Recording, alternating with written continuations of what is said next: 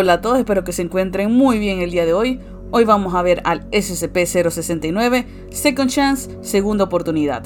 Clasificación, seguro. Descripción. SCP-069 es aparentemente una entidad humanoide de apariencia y género variable.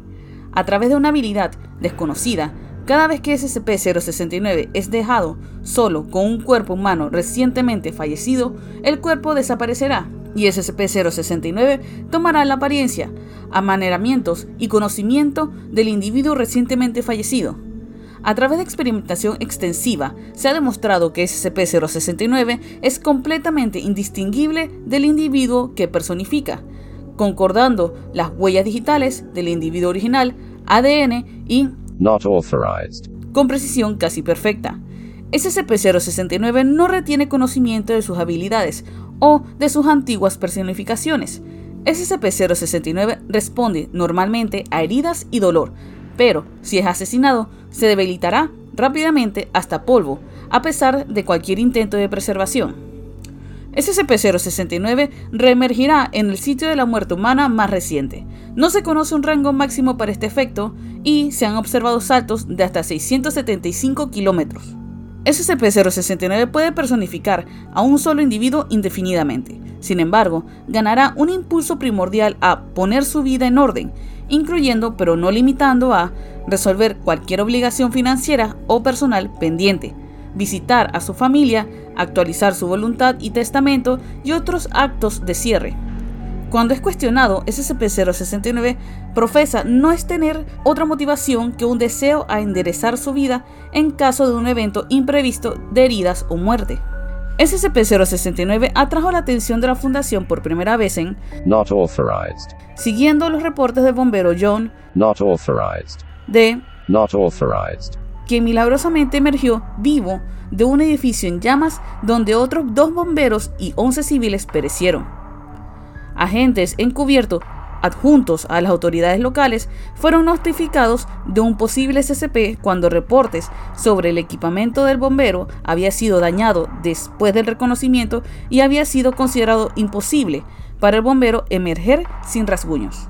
Aproximadamente tres semanas después, el presunto John Not authorized. atendió a otro edificio en llamas a gran escala, durante el cual entró a un cuarto lleno de humo solo y nunca fue encontrado. Solo un civil fue rescatado del edificio, de nuevo casi ileso a pesar del humo denso reportado en el edificio. SCP-069 fue designado el día siguiente y procesado bajo custodia de la Fundación por los miembros del destacamento móvil XI-3. Anexo 069-1 en Not authorized. el agente Not authorized. un guardia asignado a SCP-069 fue asesinado durante la brecha de contención de SCP Not authorized.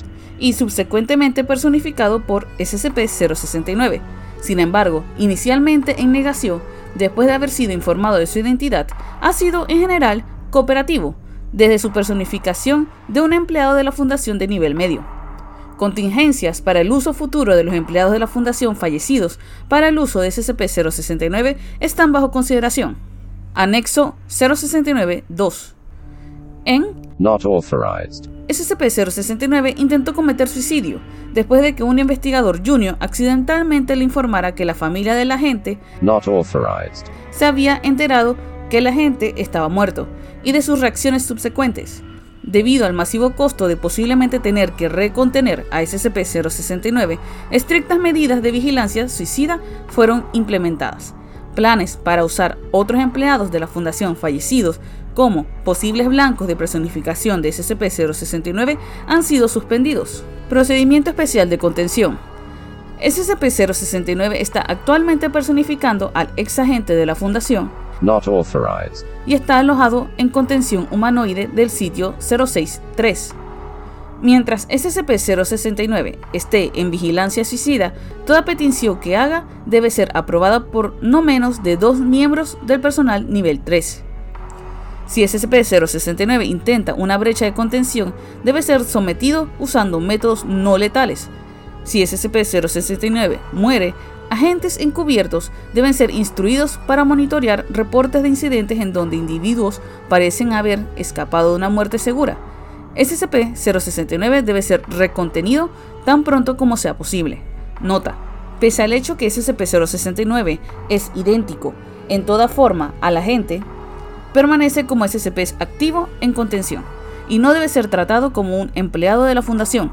Cualquier petición para información clasificada debe ser denegada y visitas de parte de ex compañeros de trabajo sin autorización apropiada no están permitidos. Bueno, tenemos un SCP bastante interesante. Bueno, eso sería todo por hoy. Nos vemos en el próximo. Chao.